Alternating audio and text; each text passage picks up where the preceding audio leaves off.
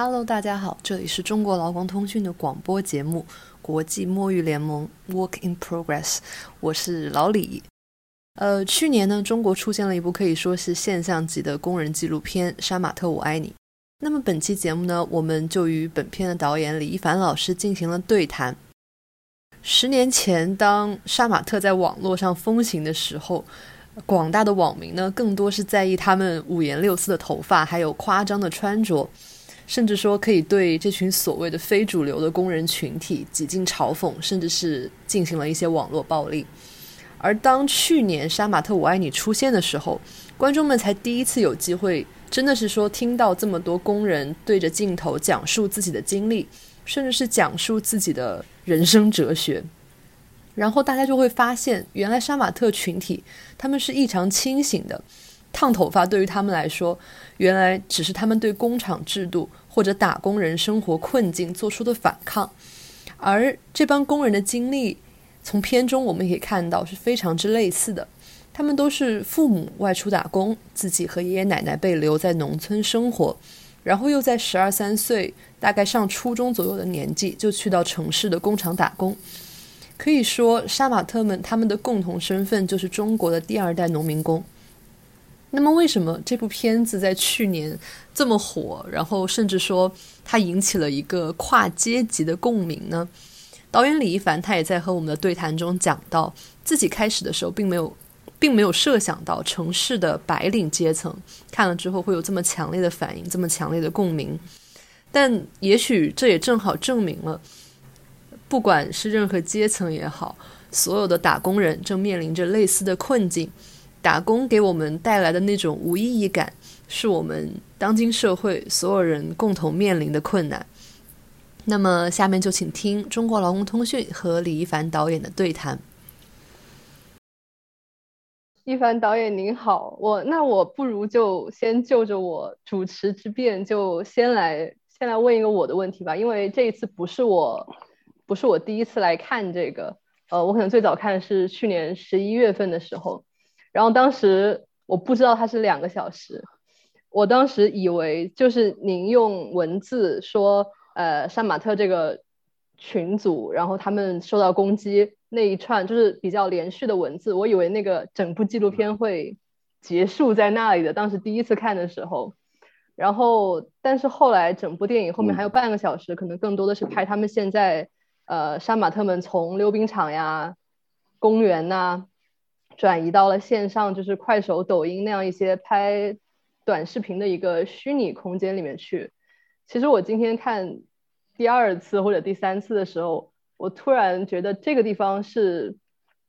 是我第一次没有想，第一次他这个这个事情一定有让我难过，但是我第一次的时候没有想明白为什么让我难过。然后今天好像我突然觉得是他们又一次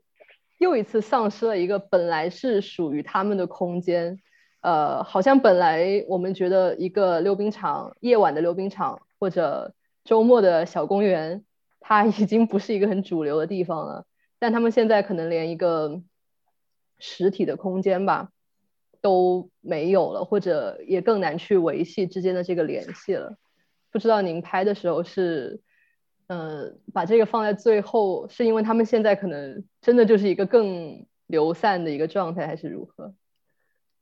剪这个片子，剪这一段的时候，其实有两个意见，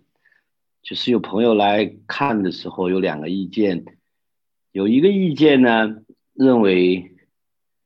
呃，只要工厂就够了，应该，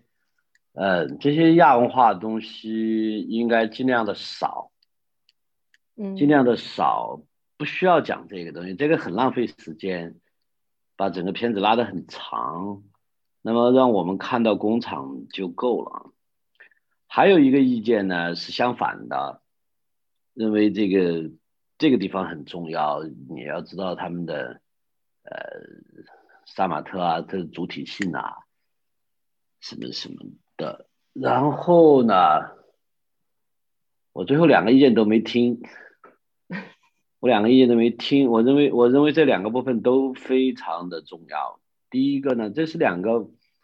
呃，互为因果的关系。如果没有工厂的话，呃，他不会是后面这个状态。如果是嗯看不到他后面这个状态的话，其实你不会理解他在工厂有多痛苦。我觉得他正好这是他的一个精神状态，和他他其实是更能说清楚他和工他更能说清楚他在工作的时候有多么渴望另外一件事情。嗯，这是一个。第二个，我就觉得萨马特们是特别希望我呃放更多的后面这个部分。然后呢，我觉得没有这个部分的时候，其实是我们就理解不了。他们的主体性理解不了，他们对这个事情的啊，就是对于萨马特的审美，对于这种爱好的那些，从他自己生命体验中需要体验的东西吧，我觉得少就会少掉那个东西，哎，那个那个这个里边就是。做这个的时候，我就觉得，如果你少了这个部分，其实你是不相信它的主体性的，你不相信他的生生命逻辑的。对于他们来说，这个是很重要的一个部分。你要如果是相信他们的生命逻辑呢，那么他的生命的这一段其实是有意义的，不是没有意义的。所以我这一个部分，我完全就是该有的，我一点都没有省，该。他内心是怎么挣扎，该怎么挣扎，包括他怎么转向商业，在商业中间他们自己的纠结，我也没省，就在这就是这个原因，所以我就把这个部分，就包括其实是，当你成为一个异端以后，当你不愿意遵守这个社会的规则，成为只是成为一个机器的时候，你的处境是什么样的那个围剿，我觉得必须有这个东西。这个地方还不能弱，就是所以后半节这个部分也做的很丰满，就是这个原因。嗯，我觉得就有一点可能退了一步，然后又退一步，好像一他们一直在一直在退后，一直越往越来越往后，越来越往后这个样子。然后，然后是这个退的过程，才有他纠结和挣扎的部分，嗯，才有他对于工厂的那种。想想逃想逃避工厂有多么有多么强烈，其实是在这个过程中间完成的。嗯。然后，既然您就是一直都在说，呃，工厂在整部片子或者整个杀马特的故事里面，那个就是角色是非常非常重要的嘛。但我觉得，不管是您拍这部片子，还是说，呃，我们普通民众去了解吧。甚至是说相关的 NGO 啊等等社工啊这些从业者来了解的话，其实我们那个应该困难大家都是能够体会到的。我也看到您有说最先开始您的助理去呃去找那些工厂里的工人的时候，会有他们会有对于外界的不信任啊，或者您说您进杀马特的群，呃怎么进都进不去，连审核群都没有进去，呃他们对。主流社会的这样一个，呃，我觉得有不信任，当然肯定也也会有不了解，当然也有他们自身经历中受曾经受伤害的一些他们非常实质性的感受。那，但是呃，这个问题其实我觉得反过来也会，就是呃，比如说白领工人，他们并不会觉得自己是工人，他们并不会用这个词来称呼自己，他们不觉得。可能所有的打工者，大家都在分享同样一，大家那个困境是共同的，大家可能面对的问题也是结构性一样的，大家劳动法在你这也就是没能很好发挥效用，在他们那儿也没能很好发挥效用，但彼此之间这个壁垒好像还是很强烈。那您可能是从一个纪录片这样的角度，您觉得您最后是如何？至少这部片片子最后出来的效果，我觉得还是一定上突破了这样一个壁垒吧。嗯，我觉得因为它是一个结构性的一个问题，其实我开始是没有往没有想到，呃，就是城市的白领，嗯，有那么强的一个反应，呃，我我我觉得这个部分我开始并没有想到，是呃，在这个放映的过程中间，然后不断的人有跟我给我反馈，然后也是在这个过程中间，我自己呃重新去思考这个问题，我才体会到，我我才体会到就是。呃，他们还有一个一个别的一个处境，其实除了就是这个阶级和剥削，或者是这么一个处境以外，还有一个呃，特别是三四线城市、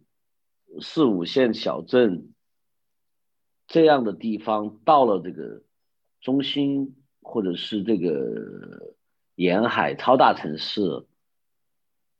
以后自己的那种命运不可主、可不可把握，呃，然后打工没有意义，那么一个处境特别特别接近，就是你挣的钱永远可能都买不了房子，你永远都可能不能安家，你永远挣的钱其实都只能够吃喝玩乐，永远都不能够成为一个事，你不可以做个事业，你的钱不可以去买个门面，你的钱不可以做。就这种，嗯，无意义，他们特别接近，我才才发现这个问题。在我开始拍的时候，我是没想到这个，就是没去想这个问题。是拍了以后，在放映的过程中间的不断的反馈里边，我才发现，就是这种打工的无意义，是这一代人的问题，或者是这整个的整个的这种国家结构，就是东西部。这种结构造成的，所以你你不管你是工人也好，你是白领也好，你你你是没上学的也好，你还是九八五二幺幺的也好，其实你都是一样的。这个我是开始没想没想到的，嗯。但是今天呃，也是今天早上在那个 Clubhouse 里面听到您说，您就觉得，嗯，就算九八五二幺幺，它它再如何差吧。他至少他是小镇做题家也好，他呃他至少没有一个生存的问题，他还是就是多了，还是多了很多的选择。因为我我在杀马特里面有一句印象特别深刻的话是说，呃大概就是说深圳的房子很高，但是但他自己是不会抬头去看的，好像他的身体没有这个动作。然后与此同时，我脑子里脑补了一个 场景，大概就是那种比较美国梦的电影。一个男主角如果这样抬头看，恨不得还有一束阳光要打在他身上那种感觉。我当时脑补了就是这样一个非常对立面的一个一个画面吧。呃，这可能也印证了您说的，嗯，就是他们因为那个生存的问题太迫切了，以至于没有什么其他的，呃，就是没有其他太多可选的。然后另外，呃，接下来还有一个。呃，也是基于杀马特在这部电影里的一个论述的，呃，我的一个疑问吧。呃，好像在影片比较开出的时候，有一个是受了工伤还是没有拿到钱、没有拿到工资的一个工人，他就说当时哎年纪太小了呀，连劳动局是什么都不知道。呃，我觉得这个可能也是，嗯，很多 NGO 啊或者真的做这方面社会工作的人。呃，大家会遇到一个共同的困境，就是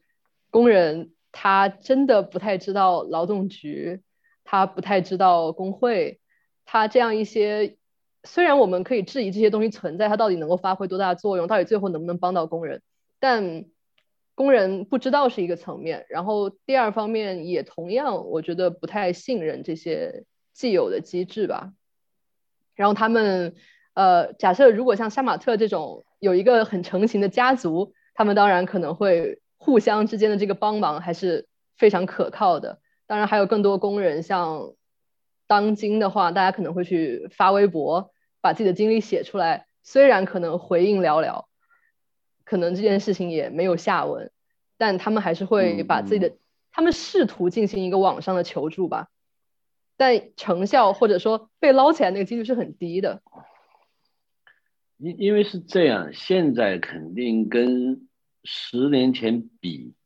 要好一些。比十年前，就是我开始讲周立泰的那一万份那个呃工商的卷宗，跟那个比，我有一个朋友周立泰叫周立泰，他是这个呃最早的给民工、工商啊、劳动纠纷的那种律师，他在对中国的劳动法是有很大的贡献的。然后他他他在这个开州有一个呃劳动法的那么自己的一个小博物馆，那个地方可以有有机会大家可以去看，那个地方有一万多份劳动纠纷呐、劳工伤赔偿啊的那个卷宗啊，他他在那个地方就有那么嗯。跟那个时候比是要好一些，就比如说像一些大厂啊、正规的厂啊，它会好一些，但是还是仍然有非常多的暧昧的地方、说不清楚的地方。像这种地方的话，嗯，有很多还是不不偏向于工人的。就片子里边的那个受伤的那个手指是。另外一个人的，其实不是，是我们在里边拍，就是我们里边看见有一个人纹身，一身都纹了好多东西，他他就讲他小时候啊，父母不回家，然后别的人的爸爸妈妈回来就哭了，就那个人，他到呃佛山去打工，就是在我们拍片，我们在剪片期间，他的手指的状况，他发给我的。就是他在我们正在剪片的时候，就是是一九年的呃夏天，他在佛山那边打工，打工以后打了半个月，然后手受伤，手受伤没得到赔偿，一分钱都没拿到，然后被赶走，差点被打，然后回到佛山，他发给我们的那个手指，呃，而且像这样的事情，其实在。特别是在一些那种短工，就是几个月，他他他他的那个，然后那个片子里边有一个小孩，他不是说他他站在房子的高处，站在房子的高处，经常他是说风一吹就下去了，你死了你才发觉那那个小孩，他他就经常他们那一帮杀马特的时候，他就老帮人去。他们就去帮着人讨钱，嗯，他就帮他就帮那个小都，就是最早开始的时候在那儿喷，做喷做喷塑料的那个那个喷胶的那个小孩，喷漆的那个小孩，他就帮他去讨过工钱，啊，他们就有一大帮杀马特去帮他讨过工钱啊，这些事情，就是这个里边，呃，他抱团取暖里边。是是是是是很很很重要的一块，对他们来讲，嗯，在在这个有很多，因为现在的工工人跟我们想象的不一样，我们觉得的工人好像，呃，买社保买医保，每每年就顺着顺着顺着顺着做下去。其实工人不是这样的，大部分的工人呢，呃，每年是会辞工回家的，就是他，所以他没有连续的记录。就比如说今年工作到。十一月、十二月他就回去了，还离过年还有很长，所以他他是辞工的，因因为工人有很多问题，你比如说你要是长期工，那么你到每年的年底的时候，可能厂里边只放一个星期假，你可能赶回家赶过来的路途就得花五天，因为他们不光是到一个大城市嘛，到了一个大城市还要到小城市，小城市还要回到乡里。所以他根本就不可能只只只待那那个那七天，而而且农村的那些交往啊，各方面很复杂的，所以农民都是辞工回家的大部分，而且有大，所以他他他他不需要社保医保，因为他没法转啊，你你辞工断了断保了以后，你要转很麻烦的，而且有大量的工人，他其实是每年他就做几个月。啊，每年，而且而且我们的这个这种加工型企加工型企业，每年它其实它的生产不是都是一致的，一年到头都是这么多这么多工人合适这么高的产量，它不是，它比如到了年末到十月份到九月份的时候，它特别忙，它的它是订单经济嘛，人有订单的时候，它特别招人，有有可能这个地方就会聚集一大堆临时工，工作两个月三个月。像这些地方的劳动法的保护啊，各方面就特别的模糊啊，像这种方面就特别的模糊，而且这种人是非常多的，说是是工人，甚至是在工人中里边的，我觉得是绝大部分，嗯，绝大部分是这样的一些工人，所以他们在这个地方受到了呃各种各样的事情的时候，实际上是很难得到保护的。还有，而且好多是中介，是由中介来负责他们的。这些中介里边有相当多还带有一点黑社会性质啊，带有一点其他的性质的。所以你要去跟你去跟厂里边没法扯，因为这些的人都是中介带来的，你的工资啊什么都由中介发给你，所以他们都经常是处于这么一个状况。嗯，好的，我们有另外一个朋友进来，我们看看他有没有什么问题要问。泰哥，嗯，哦，呃呃，李导演您好啊，这个这个也是我第二次看了，因为。其实我第一次看的时候，主要的 想法还真的是以一个，呃，希望去猎奇的方式去深入看一下，究竟自己可能，呃，十年前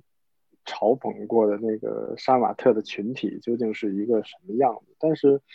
继续看下去，发现这并不是一个杀马特的这个这个这个叫什么 fake show，他甚至说您访到的时候。这些杀马特曾经的杀马特，如今已经不再是当时那个样貌。大部分等您访到的时候，他们都已经是变成了一个，又变回一个被社会规训的这么一个，呃，生存的状态。对，那其实更重要的是，其实您访问的工人，甚至不只是工人，他是一个第二中国第二代农民工的一个问题。这也是您在结尾，其实结尾很很很刻意的，就是。呃，您可能结尾之前讲讲他们有可能的未来，这个快手的这个发展或怎么怎么样，但是最后您一定要收尾，收到的是他们过去的那段作为这个留守孩子和第二代农民工他们的这种状态的历史。所以，所以我想请您讲讲，其实就是就在您的这个观察之内，在这个第二代农民工，呃，有什么？不一样，或者在您的眼中，嗯，第二代农民工其实我觉得跟这个我我刚才讲三四线或者是四线五线进城的人有有特别相似的地方。就第一代农民工啊，他那个时候出来打工，比现在的条件更艰苦，劳动保护更差，但是他们内心还是有目标的。呃，而且他那个目标是能够实现的。他比如说，他打工的钱回去修个房子，娶媳妇儿，养把小孩养大，这是能够实现的。或者是有一些呃呃更有理想或者是更有想法的人，他比如他挣的钱，他希望留在城市里边，呃，做个小生意，啊，搞个什么东西，或者是你看他，包括我们在石牌。他也有一些农民，以前就是以第一代的农民工，他在那个地方，呃，从打工开始，到最后自己办个小厂，接一些呃加工性的业务，慢慢慢慢做的还行，也不算好大，但是还可以，像个小包工头或者是一个小厂，是一个一个家庭厂啊，临时的时候可以，那种都是很多都是第一代的，呃，打工者的那么一个轨迹。但是，就第一代打工的虽然辛苦，但是那个目标是能实现的，或者是能部分的实现的。第二代农民工的状况其实跟第一代有一点特别的不一样，就是他发现他他他挣的钱，他回家也没，他不想回家。他见过世面，他在网络上也见过，他出来也见过，他不想回家，他不想回家，但是城市他待不住。呃，他所有挣的钱，一个月三四千块钱。在城里边，一平方房子都买不了，那就一年下来，你可能在深圳都买不了一平方房子。所以他这个钱挣来干嘛？他他他觉得这个没有意义。他特别辛苦挣来的钱，他可以随手就把它花掉。他没意义，他不知道挣钱来干什么，这个钱一点用处都没有。所以他们里边就，我你看那个小孩他穿的那个衣服，他想。何以解忧，一夜暴暴富。那是一九年、一八年的时候，在石牌最流行的衣服。都是穿的何以解忧，一夜暴富，所以很多小孩去赌博啊，在网上网络赌博，赌什么六合彩啊，什么什么各种各样，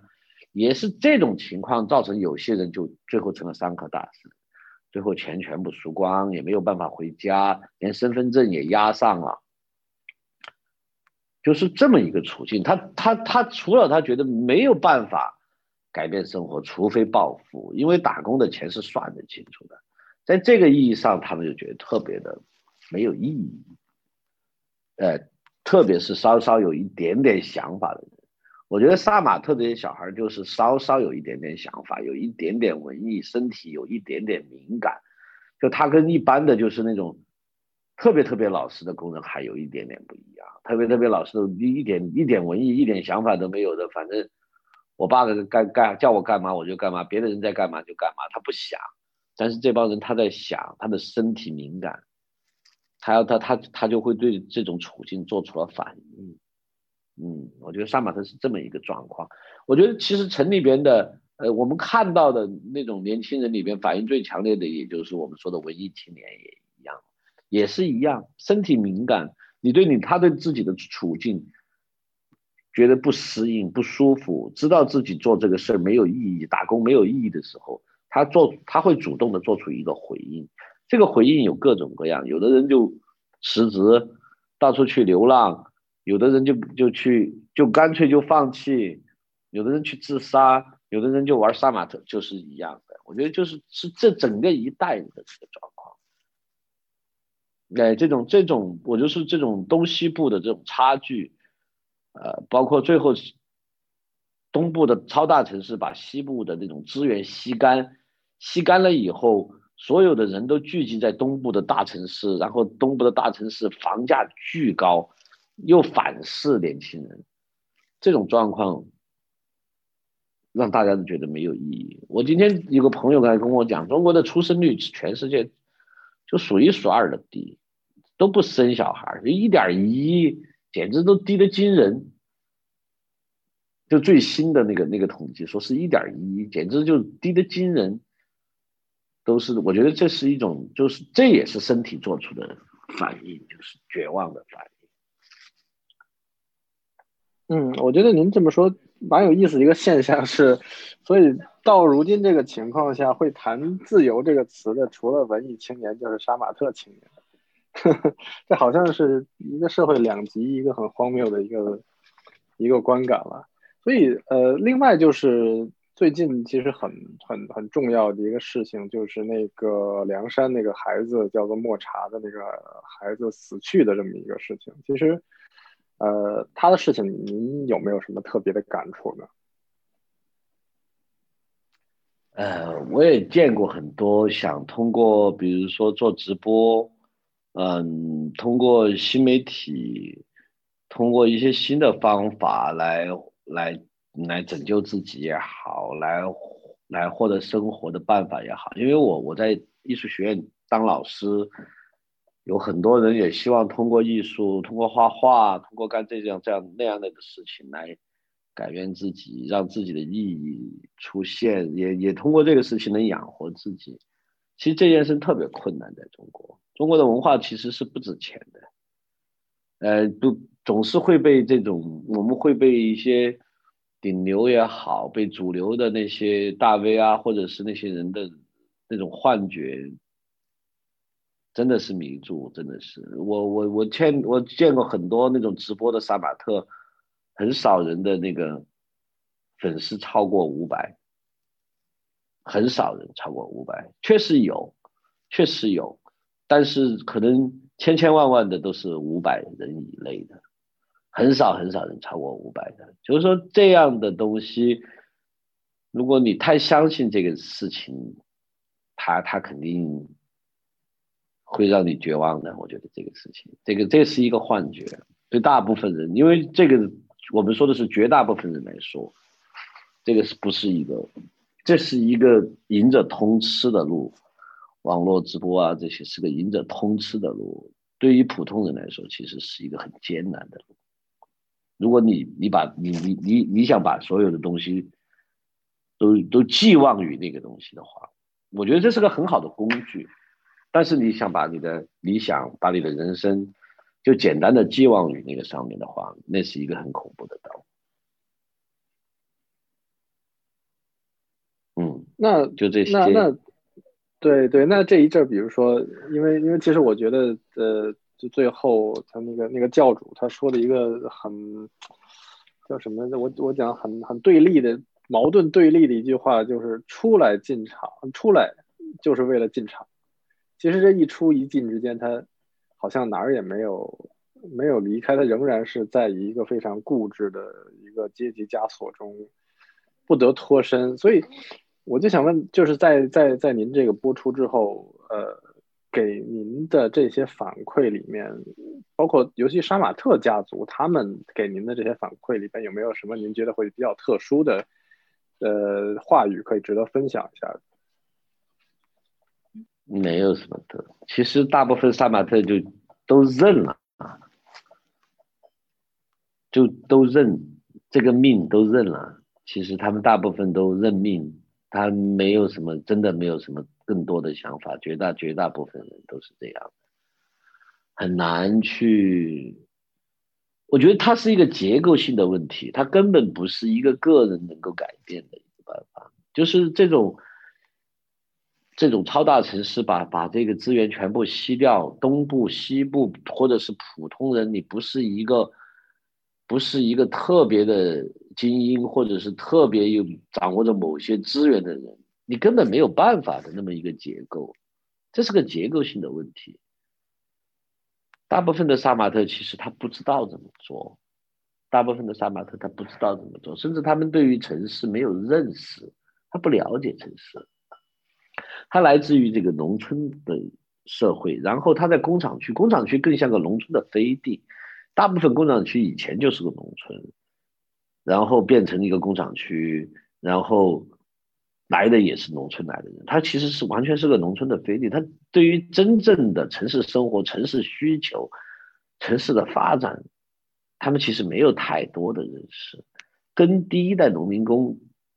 进入城市，然后整个城市刚刚开始，所有的人都在重建、重新设计和这个，嗯。啊，来有城市有各种各样的缝隙可以做，不一样，跟那个状况是不一样的。就是现在这个状况的时候，啊，我觉得留的空隙特别少。所以杀马特的那种，他虽然很年轻，我觉得杀马特，你看到在杀马特的情绪里边，他不像山河大神那样特别的绝望，是因为杀马特还挺年轻的。啊，他他还想，哎呀，我去试试吧，我去。但他们其实在这个试的中间，他们也也知道没什么好事的。他又知道没什么好事，但他年轻嘛，他还是要去试一试。他就不像山河大神，山河大神什么都不是了。哎，就只是这个年龄的原因，因为他们还是，虽然说他们现在看着已经不玩杀马特很多年，因为他们玩的时候太小了。现在也就二十四五岁，大部分人现在也就二十四五岁，他还真的是他还想试一试，但大部分的绝大部分的杀马特，我几乎是百分之百的杀马特，我们见到二十五岁以后走上正轨，这是绝大部分杀马特的说法。为什么会二十五岁走上正轨呢？因为二十五岁以后，我就说的父母也老了，父母不能打工了，回家了。四十八岁以上，工厂是不招的。那大部分的工厂，它都会有明文的写写的它的招工的年龄，比如说多少岁，十八岁到四十八，四十八以上不招了。那么他的家庭如果没有来自于打工的收入的话，光靠农业收入是没有办法维持的。呃，就是萨马特，他不是说要维持他个人的生活，他还要去维持他的父母的养老，还有。包括在农村的传宗接代的这样的一些伟大的任务，这是农村是很必须做的事情，他都得去完成。所以，对于绝大部分的萨马特来说，二十五岁是他们的界。我见过最大的，当时在一八年的时候是三十岁，那是简直是凤毛麟角，特别特别少的人。一般到这个年龄的时候都回乡了啊，都回乡了，或者结了婚离了。也有些反正都回乡在想这些事情，也有回去了以后也找不着媳妇儿，因为还没挣着钱，呃，也很多，但是都回去了。很多人就是或者就是好好的、安安心心的、听话的在工厂打工，家里因为需要钱了，需要寄钱了，就这么一个状况吧。嗯，好的，呃，我的问题就大概是这样，谢谢您，就是就给这个社会这么一抹颜色记录下来，我觉得真的是特别重要。啊，还有我们好像还有一个朋友周易可以再聊一聊。嗯嗯嗯，呃，我觉得其实这部片子出来之后，一个非常就是大家一起大家非常热烈讨论的一个问题，就是当我们第一次看到如此体量巨大的工人论工人自自己表达自己的时候。我们觉得啊，工人是头脑非常清醒，乃至于是哲学家一般的人物的存在。呃，他们思考了很多可能其他所谓打工人在九九六的那些间隙中根本不会去想的想的事情。虽然可能那些杀马特他们做工厂，他们比九九六更夸张。嗯，我在反思这个问题的时候，其实我也没有一个特别具体的一个答案，就是到底是什么令。这一些工人，他们说出了如此清醒的话，但是我从整部电影来看的话，我会觉得，为什么给了很多城市中的人如此大的当头棒喝吧？我觉得，因为他非常的反鸡汤，就是当你听了太多“九九六是福报”这种这种论述之后，然后两个小时，工人们一直在跟你说，觉得，哎，真的是真的是赚不到钱，老板真是太黑了。那些房子，我就我我一辈子都买不起。呃，一些非对自己非常，呃，也也冷静吧，但是也清醒或者悲观吗？他呃听起来当然悲观啊，但但还是但但但是是算得很清楚的一笔账。我觉得在现现在的社会，尤其是这个城市比较有城市霸权的这样一个呃整个语言中吧。我们好像已经太少听到这种很认真的讲述这种话了，而不是开玩笑的讲我买不起房这种问题。他们那么小就出来，就是社会毒打的很久了。你想想，他社会毒打了多少年？十二三岁就开始出来，就就经受社会毒打，毒打到二十多岁，已经毒打了十多年了。这个是跟从大学。的校园，或者是处于一个更多的来自于书本，或者是来自于网络的二手经验是不一样的，是不一样的。他很现实的经历着社会的毒打，然后你包括像杀马特，他经历了很多很多事的一个整个的，呃，等于一个整个的一个来回的，或者是整这么这么一个一个一个一个过程，很多事是整件事整件事的经历。这个对于人的是不一样的，就比如说，我我们很多人都觉得，哎呀，工厂其实挺好的呀。你看那招工启事上面都写，底什么可以保六千、七千，打工是有六七千的，那就需要每天工作十四个小时，一天都不休息，一般人能做到吗？做不到。然后你你你你一天，你一天请假扣三天。还扣扣你全勤奖，什么什么都扣完了以后，你根本拿不到这个钱，等等等等东西，这都是他们经历，这他全部他们都经历过，所以他们他们要看得清楚，有时候真的是这种生活教的，社会毒打教的，就是我们我们的呃。城市的青年总的来说，我觉得不管你是四线、五线、四三线、四线。家里独生子女政策，你包括这些保护的还是挺相对来说还是要好得多。农村，农村也不是独生子女，一般都是两个。农村至少一般都是生的是两个，不管你，呃，这个罚款不罚款，他都要生两个甚至更多。所以，包括父母的对他的保护，父母又需要出去挣钱，把他变成留守儿童，就算是要保护也保护不着。等等等等，他他的处他他和和这个城市的小孩对于生活的认识是绝对不同，绝对不同的，嗯，他对这个世世界的怀疑要比比这个同龄的呃城市的年轻人要深刻的多。嗯，我觉得这个可能呃，就是也可以解释为什么其实九九六并不是第一天出现，它被我们被我们批判，也许已经很多年了，但是。但应该来说，九八五的同 学生们还是非常之趋之若鹜的，呃，或者你自己在你自己陷于那个九九六的过程中，你也很难像杀马特那样觉得，哎呀，我要去玩杀马特，我就我就干脆辞职，到我没有钱了再想办法，或者没有钱了我还想我能不能再玩三天，呃，相反没有这么完全没有这么勇敢的去做出一个改变或者选择。哎，杀马特是真是他，我觉得甚至好多小孩是身体真的是到了极限，因为有很多人跟我讲，就是真的是受不了，身体受不了，就是你你每天工作十二个小时，甚至十二个小时以上，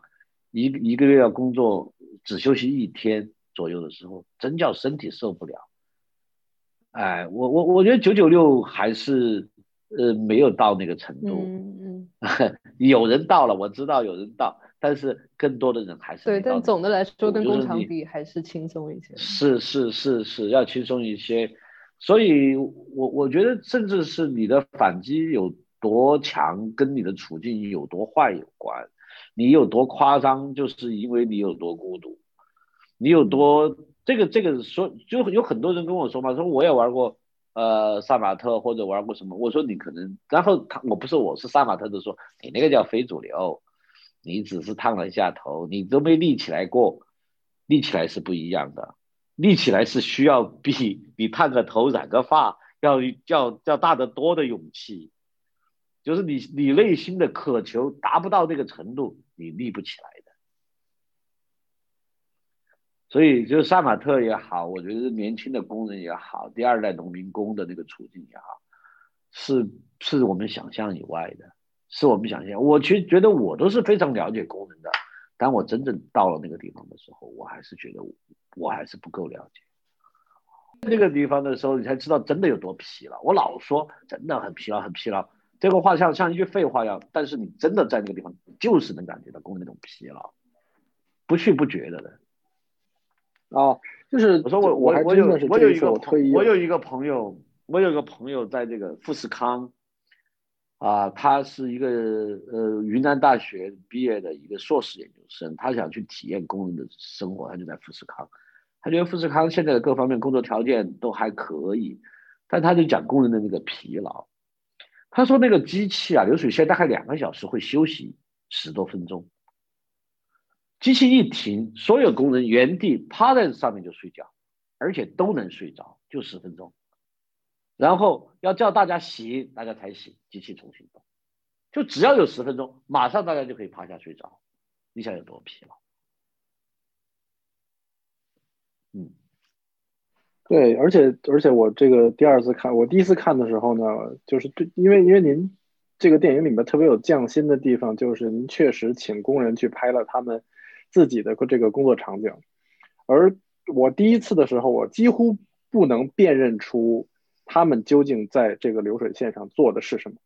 而直到第二次，我仍然几乎不能辨认出他们究竟做的是什么。但是实际上，这些东西是我们作为城市人可能每天都必然会接触的。但是，对，在他们的这个手上还处于一种半成品的状态，其实你完全是认不出来他们的这个、这个、这个、这个、这个。到底是一个什么东西的？所以真的是，呃，不得我我不知道您您那时候有没有也去特别问一下，说这这是做什么的，还是怎么样的？我对我问过，有些是做灯，有些做饼干盒子的，有是做什么，都是日常生活用品，几乎都是日常生活用品，做玩具的，做这个手机的那个充电线的。嗯，有是做那种印这个丝印服装的，啊，各种各样冲各种各样的小零件的，各种各样的，啊，但是都是我日常生活相关。其实他们给我们拍来的还真的还不是还没多少是工业产品，大部分还是日常生活产品的多，真的是那种工业产品机械化程度特别高的企业管的特别严，或者像富士康啊，或者是一些特别好的厂里边那种无尘需要穿那种无尘服套着的那种地方，很还经常还拍不着，只有很少的人拍了那种片子给我，大部分那种地方拿出机器就要罚款，拿出手机就罚两百罚五百的，嗯，还拍不着。所以基本上都还是生产日日用生活品的多，真的是高科技或者是工业化成工业品的那种，呃，工业化程度特高的那种，还真的还没多少。嗯，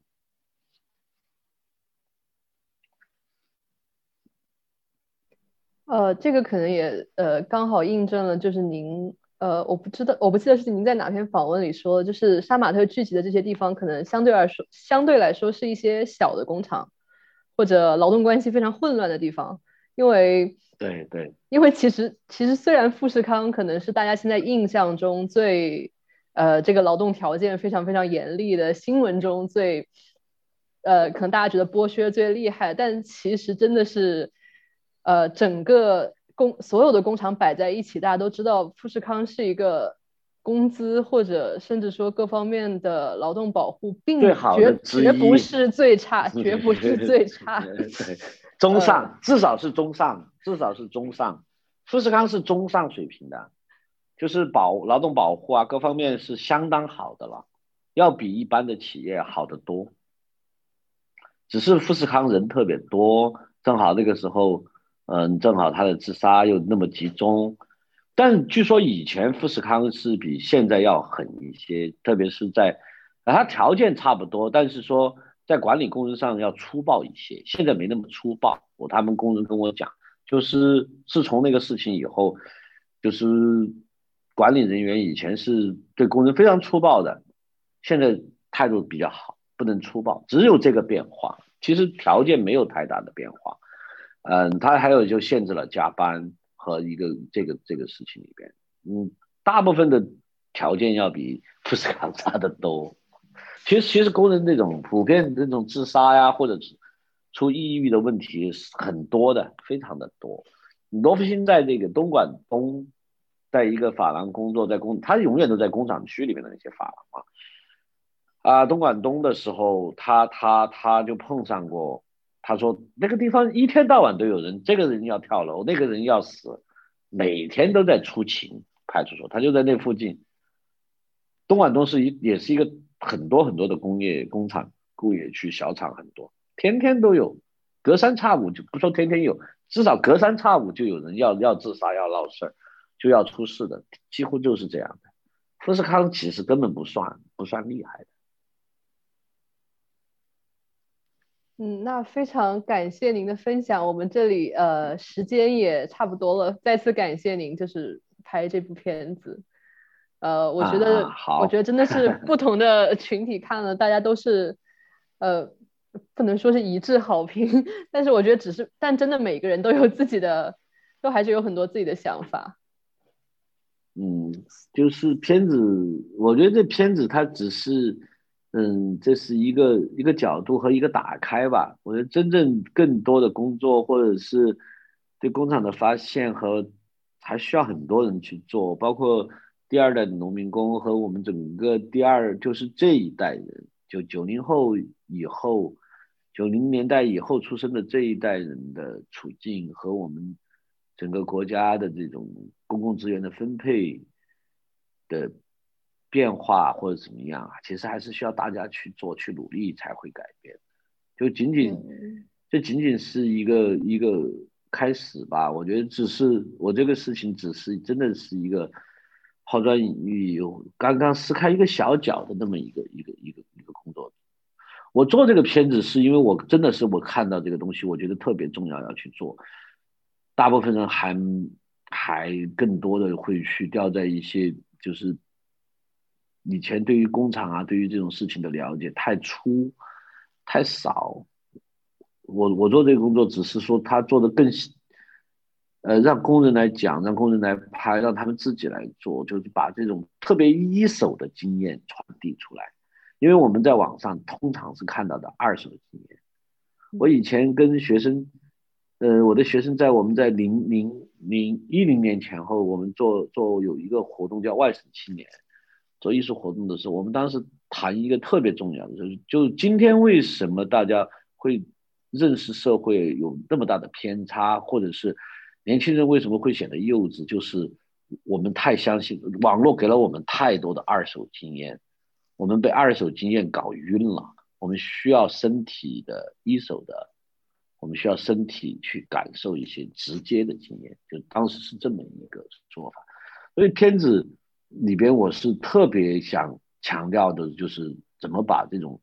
让工人把他的一手的那种感受传递出来。嗯，就是这样的。嗯，那再次感谢您，也希望您在这个不管是您的母题城乡关系上面，还是。继续去发掘工厂的故事这方面，然后能够就是能够有更好继续至少继续产出继续表述吧，这也是我们呃我觉得可能在各个岗位上的人都会继续做的这样一件事情。那再次感谢您。我们与李一凡导演的对谈到这里就结束了，但是更多工人的生活还在继续。中国劳工通讯也会继续关注广大工人群体。不论是坐办公室的九九六零零七白领，还是在流水线上日以继夜的工厂工人，我们会在我们中国劳工通讯的官方网站 c o b 点 o r g 点 h k 上面继续更新工人群体的最新动态。大家可以通过订阅我们的电子月报持续追踪。另外一方面，也欢迎各位通过我们的 Facebook、Twitter 以及 Instagram 这些社交媒体关注工人群体的最新动态。当然，还有我们的 Podcast。下期节目再见，我是老李，拜拜。